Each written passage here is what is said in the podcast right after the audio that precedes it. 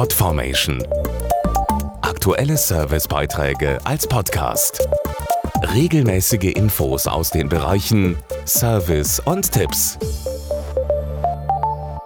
Es gibt diese Tage, an denen Geschichte geschrieben wird und bei denen das Datum ganz eng mit einem bestimmten Ereignis verknüpft ist.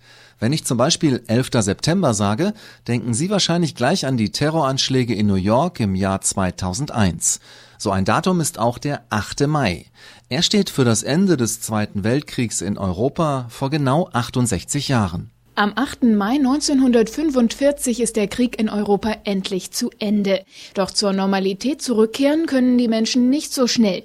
Viele Familien trauern um Angehörige, die im Krieg umgekommen sind oder vermisst werden.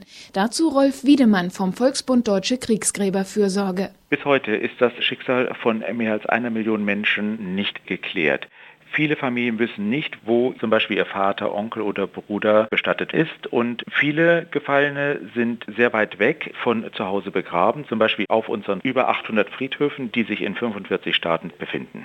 Der Volksbund pflegt nicht nur die Gräber, er hilft auch Familien, die letzte Ruhestätte ihrer Angehörigen zu finden. Zum Beispiel über die Internetseite gräbersuche-online.de. Dort sind über 4,6 Millionen Kriegstote dokumentiert. Jedes Jahr kommen neue Daten hinzu.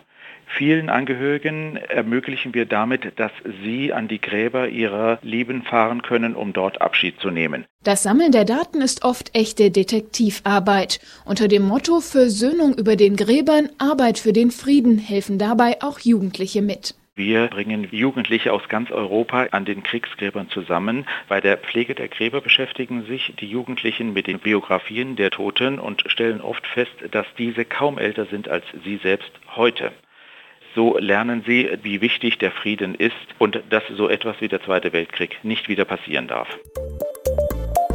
Podformation.de Aktuelle Servicebeiträge als Podcast.